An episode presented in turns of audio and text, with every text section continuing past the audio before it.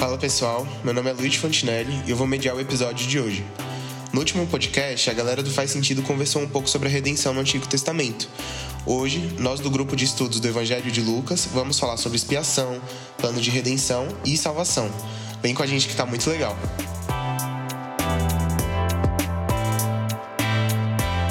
Oi pessoal, a gente está aqui hoje para conversar mais um pouco sobre o nosso grupo de estudos de Lucas. É, eu estou aqui hoje com, com alguns convidados.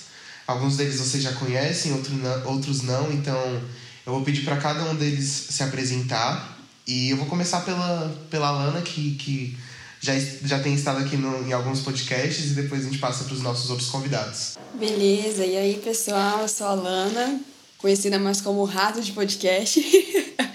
Mas é sempre um prazer estar junto aqui com vocês e aproveitem bastante essa nova conversa que a gente vai ter hoje. Valeu, Alana. E agora eu quero passar para um convidado inédito aqui nos podcasts, uh. é, mas que participou muito bem, inclusive, dos dois cursos que a gente, que a gente ofereceu.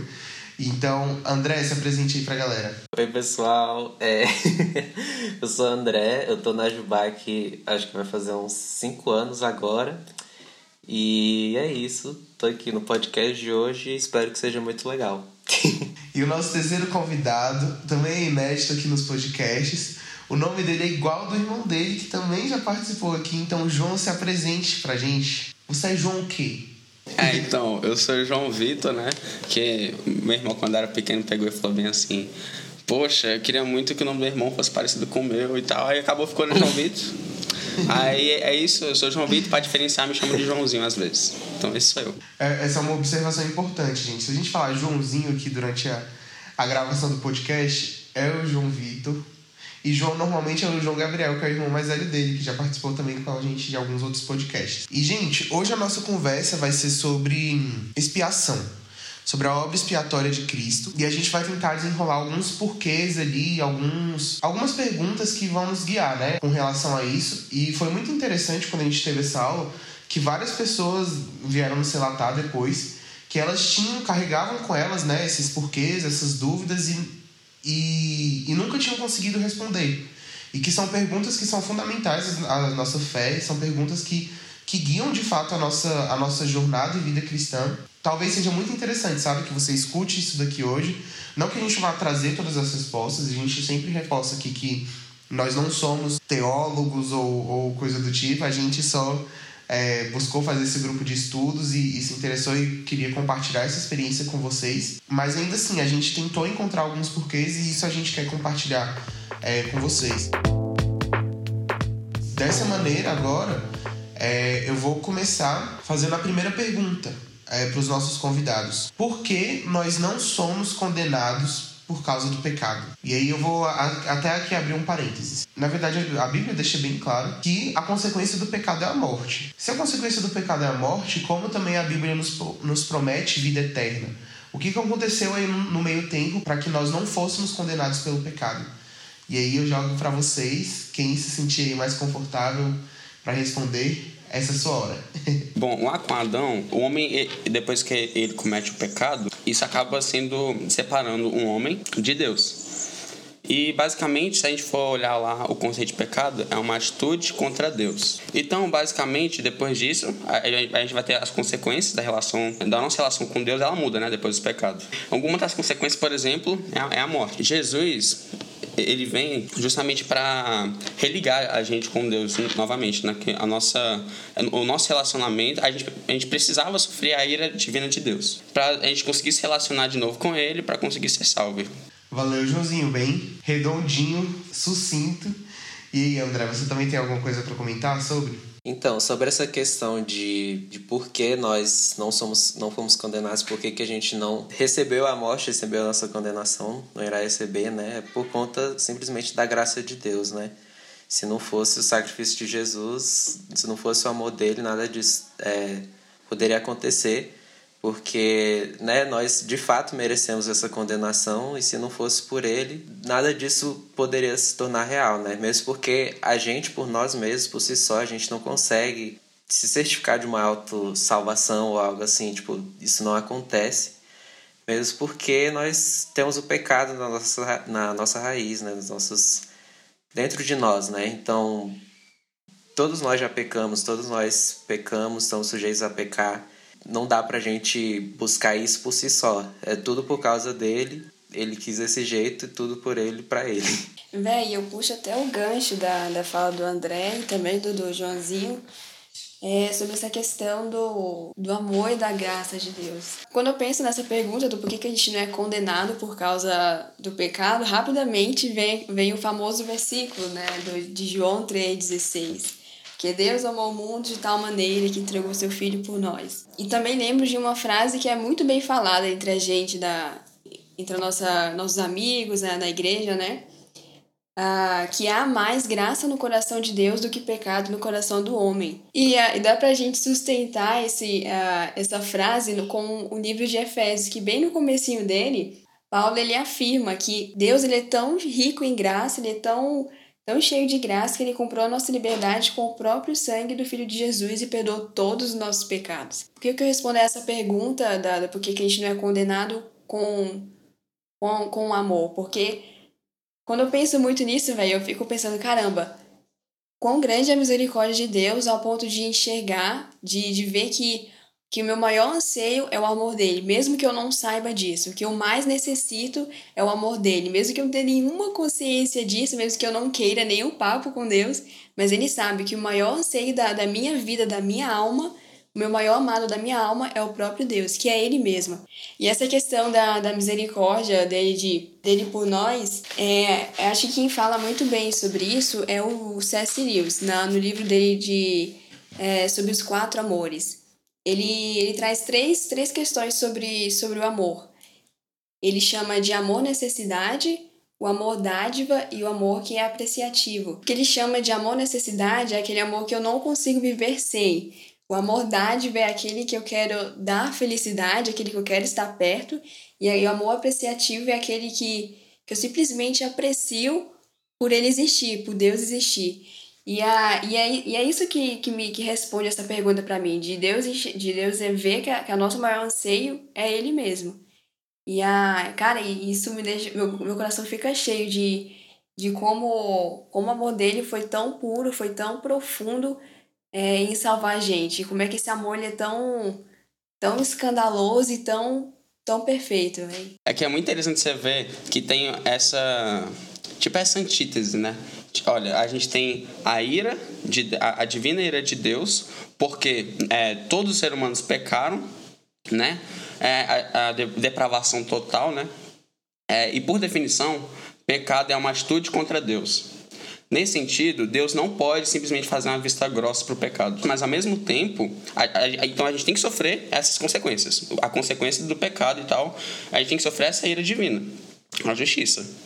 Só que o amor dele é justamente tão grande que ao mesmo tempo tem um grande um, um plano para nossa salvação, né? Então eu tenho esse contraste entre amor divino que está tá relacionado com a, a, nossa salvação e essa ele que a gente tem que sofrer. E que no caso a gente vai falar de, de expiação, que Jesus sofreu no nosso lugar. É Bem, eu acho que o, o Joãozinho agora tocou num, num ponto fundamental, assim.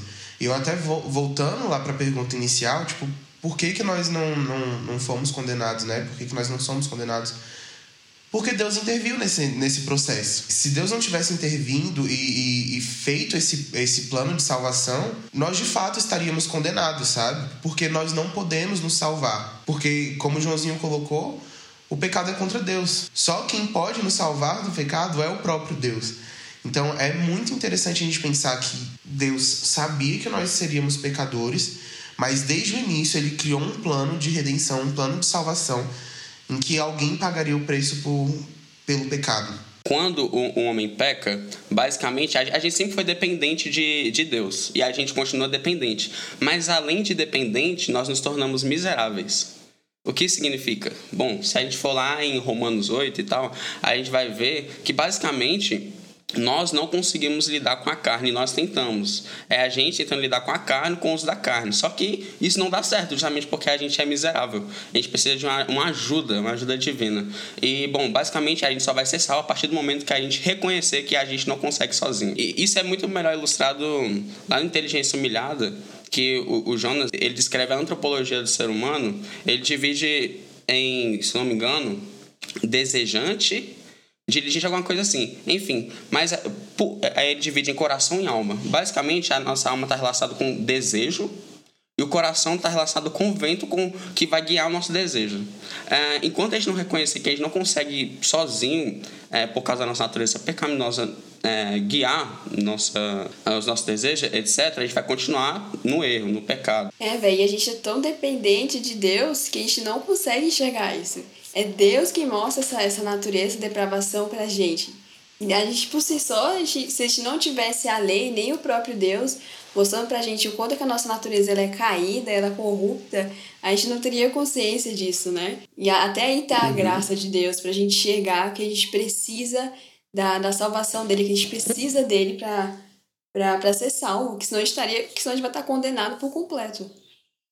Pois é, o Jonas Madureira, que é o autor do Inteligência Humilhada, tem a frase que ele fala: O mais miserável dos miseráveis é o que não sabe da sua própria condição.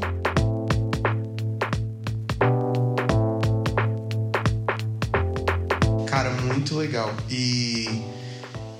Enfim, ainda puxando o gancho do que vocês estão falando, essa conversa que a gente está tendo, a gente, a gente falou muito sobre isso no, no, no último podcast, quando a gente falou sobre o, o pecado, né? E sobre e quais as consequências do, do pecado na, na humanidade toda. Não tem como a gente falar de salvação, não tem como a gente falar de expiação sem que a gente entenda o tamanho do pecado.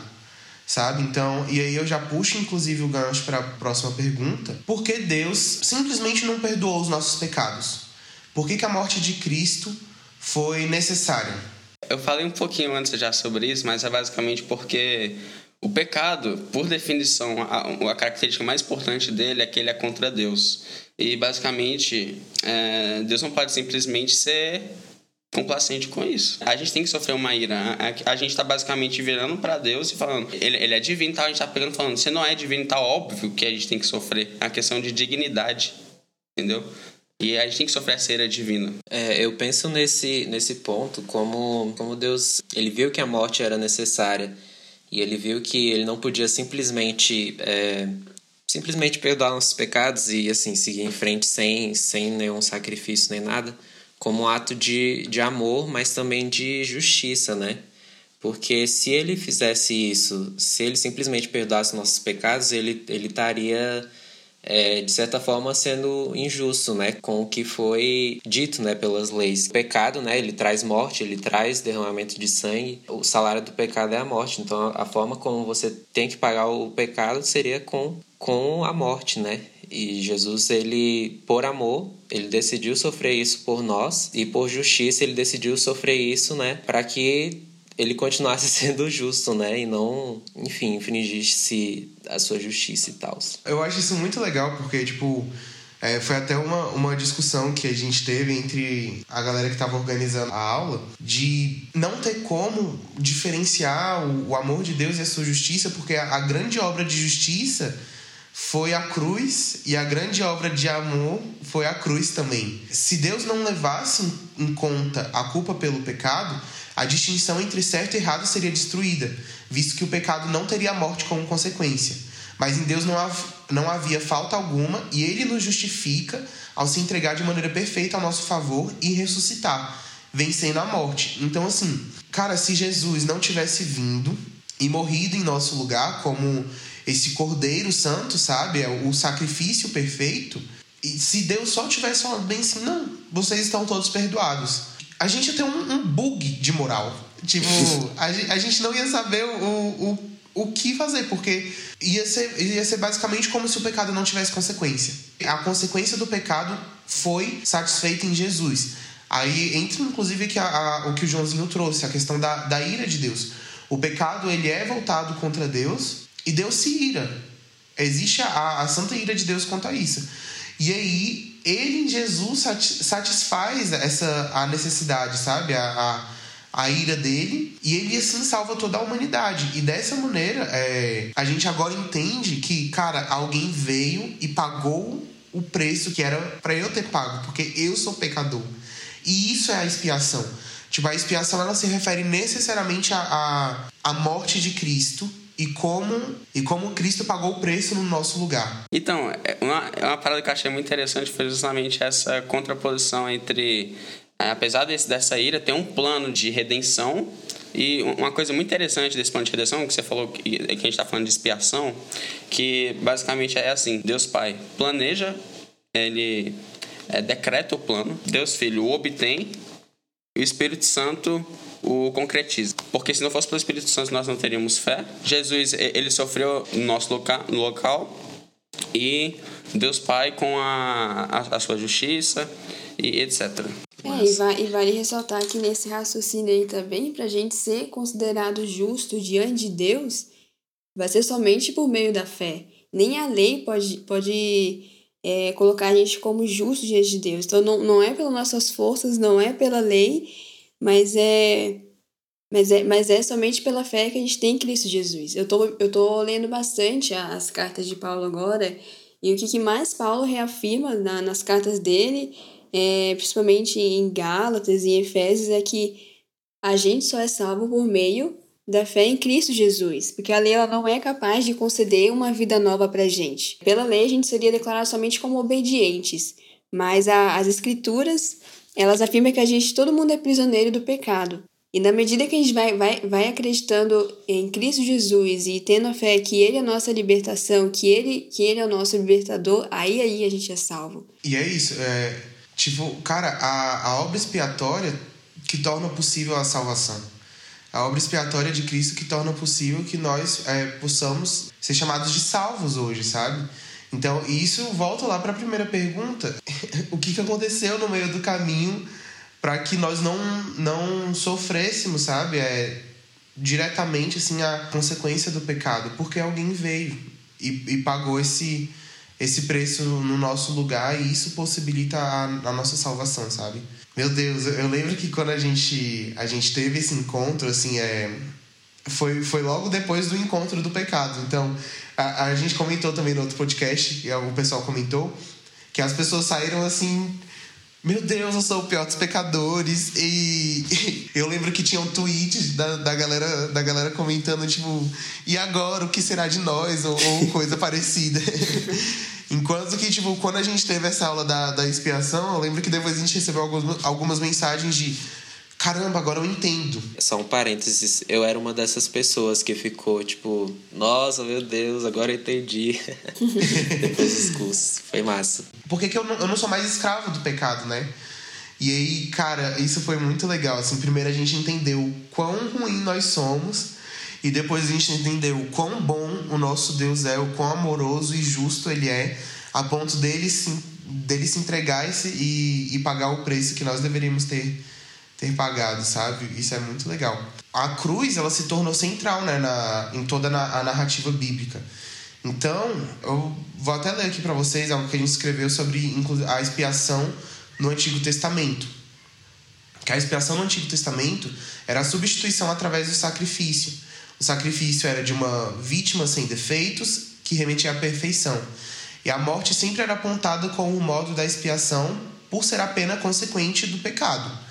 Mas Deus graciosamente permitia a morte de uma vítima em sacrifício como substituta para morrer no lugar do pecador. Graciosamente, sim, né? Porque a redenção atingiu inclusive as transgressões da, da velha aliança, segundo Hebreus 9,15. Então, eu, eu fiz questão de ler isso aqui agora para vocês, porque a gente entendendo também como a cruz e a graça se manifestam no, no, Antigo Testamento facilitam, inclusive, a gente entender o sacrifício de, de Cristo, sabe? A necessidade do, do sacrifício dele.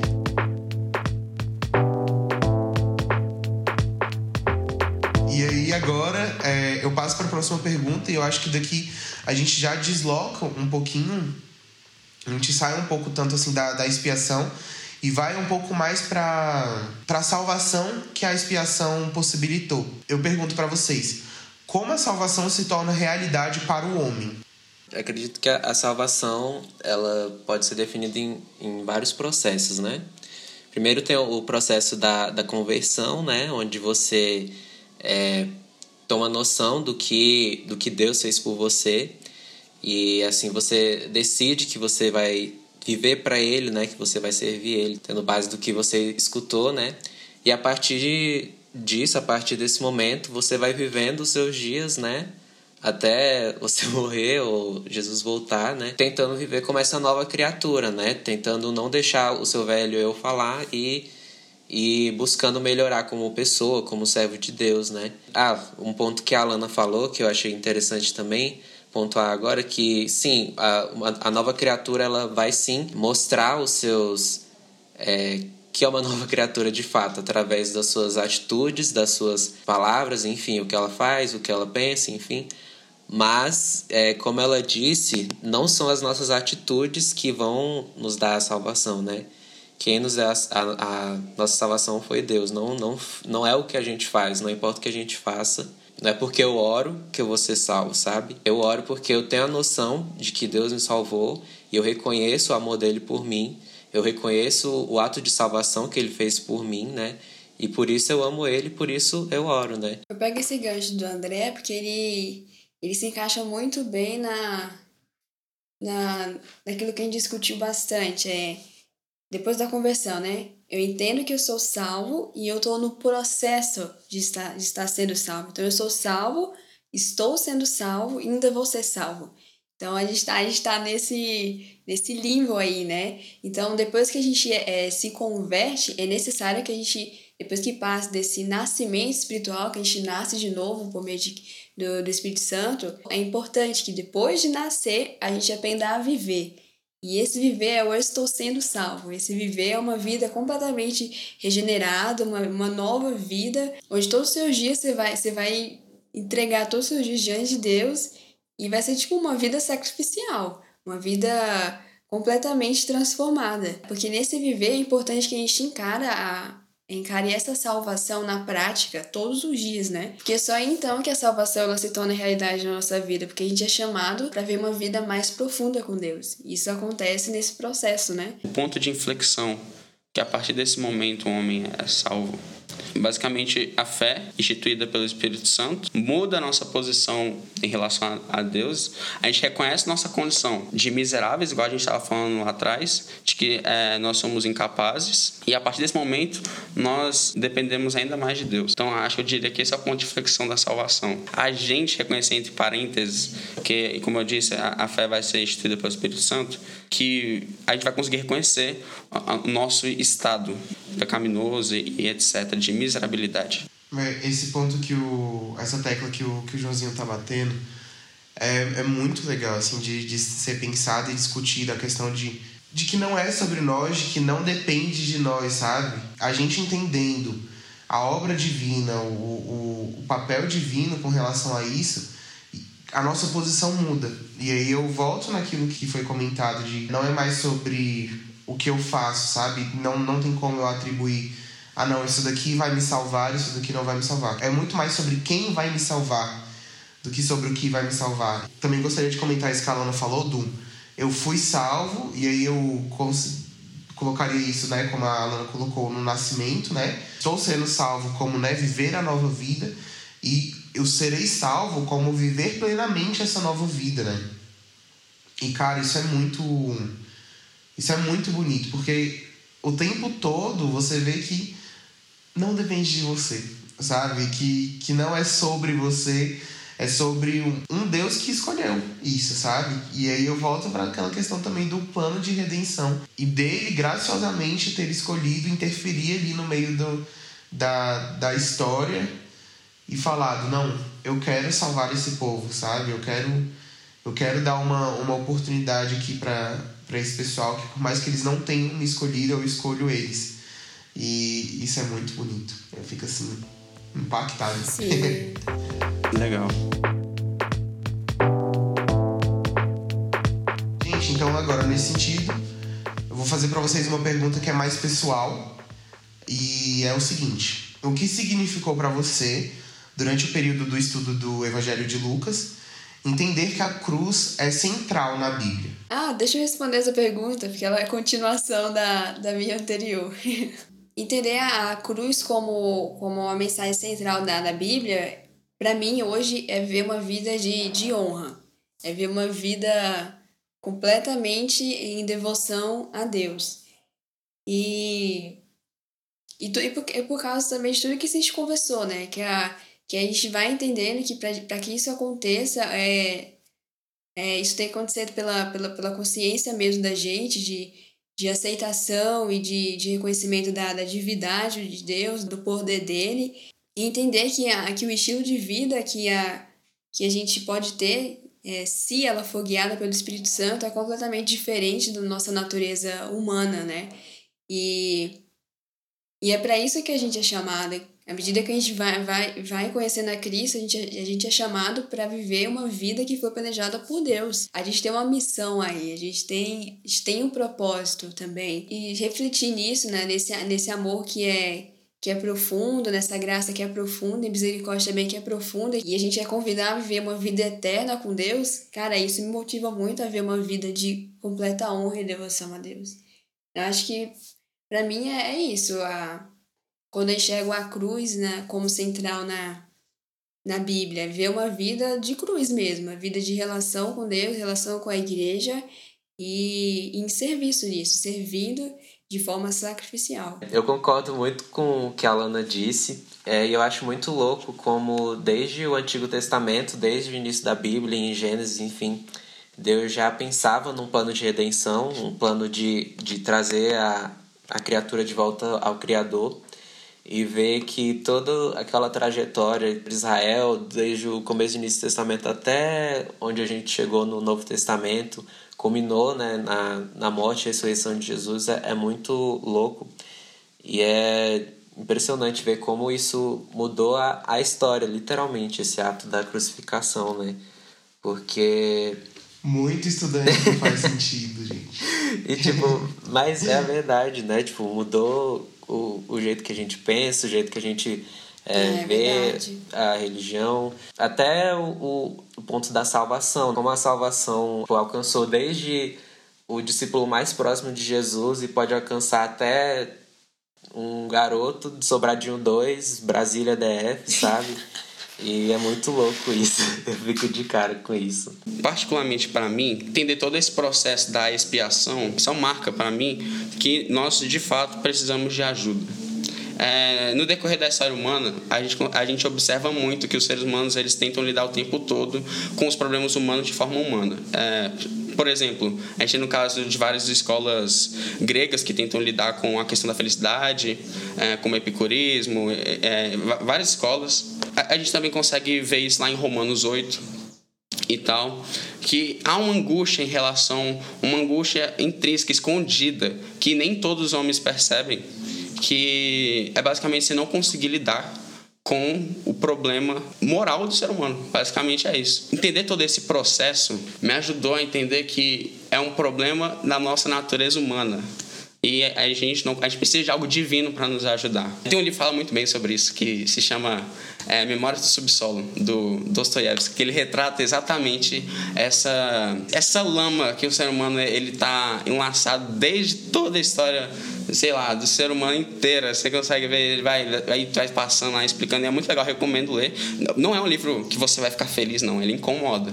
E, basicamente, ele retrata esse, esse negócio que, para mim, foi muito importante para entender que, de fato, nós somos totalmente dependentes. Nós precisamos de uma ajuda divina e que nós não somos nada sem ele, né?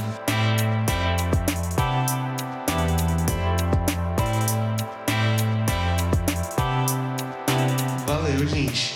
É Cara, agora eu vou abrir uma rodada aqui para que vocês possam se despedir do, do, do, pessoal que tá aqui escutando a gente. Pensar nessas coisas assim é, me traz muita, muita esperança de que, de que eu não, não tô sozinha, não fui criada para estar só. Muito pelo contrário, fui criada para estar tá refletindo quem Deus é através da minha vida e, acima de tudo, amar Ele. Eu tenho necessidade, na, na minha essência, eu tenho necessidade de amar Ele e viver por Ele. Então, é isso tudo me traz esperança porque ele tem a resposta para para minha vida, ele tem a resposta de, de, de, todos os meus porquês, né? De por que, que eu fui criada, para onde que eu vou, por que, que as coisas acontecem. Enfim, isso tudo me traz muito conforto. Então, essa é a minha despedida, que a gente viva uma vida de completa redenção né, com Deus e que a gente viva com todos os nossos dias, honrando Ele e e apreciando esse amor dele por nós. É isso aí, pessoal. Valeu. Valeu, Alana. Obrigado. Joãozinho? Ah, gente, é, obrigado se você ficou escutando até aqui. Ah, vou trazer uma questão muito legal, que é basicamente o seguinte. Apesar da criação... É só uma coisa que eu tenho pensado bastante, acho que vai ser legal para os ouvintes.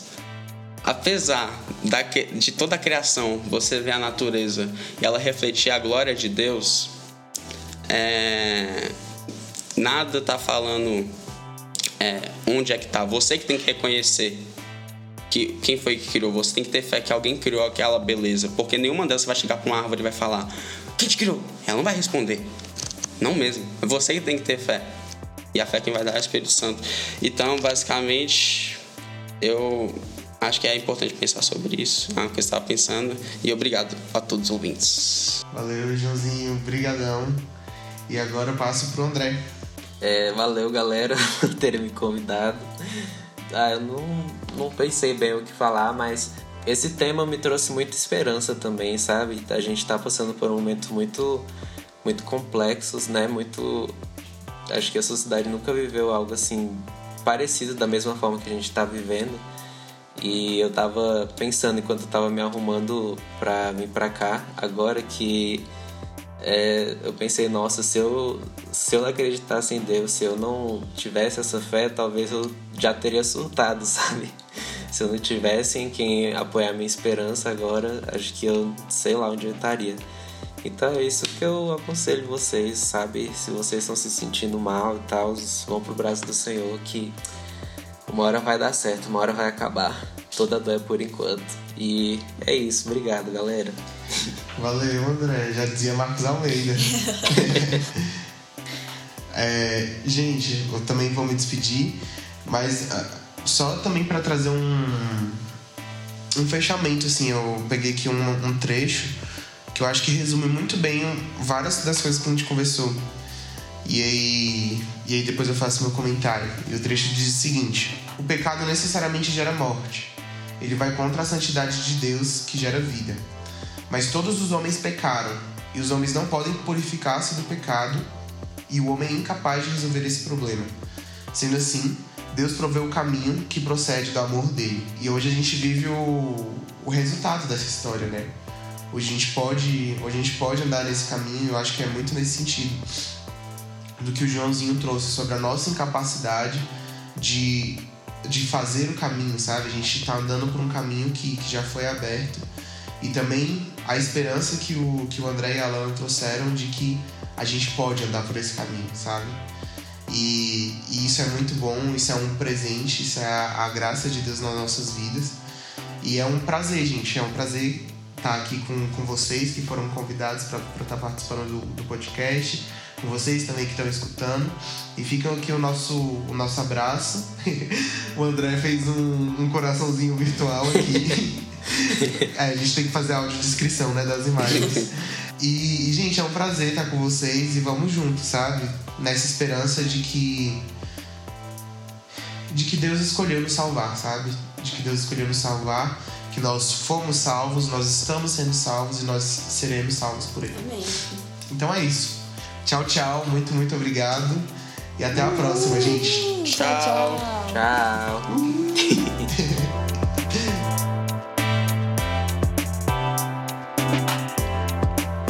Muito obrigado a você que acompanhou a gente até aqui. Esperamos que essa conversa tenha te edificado de alguma forma. Hoje falamos sobre a necessidade da obra expiatória de Cristo e como ela possibilita a salvação. No próximo episódio, liderado pelo grupo Faz Sentido, eles vão conversar um pouco sobre redenção no Novo Testamento. E a gente também incentiva vocês a estar seguindo a gente no Instagram, jubac_ibc, para que você possa receber todos os nossos updates e as novidades. É isso aí, até mais, muito, muito obrigado.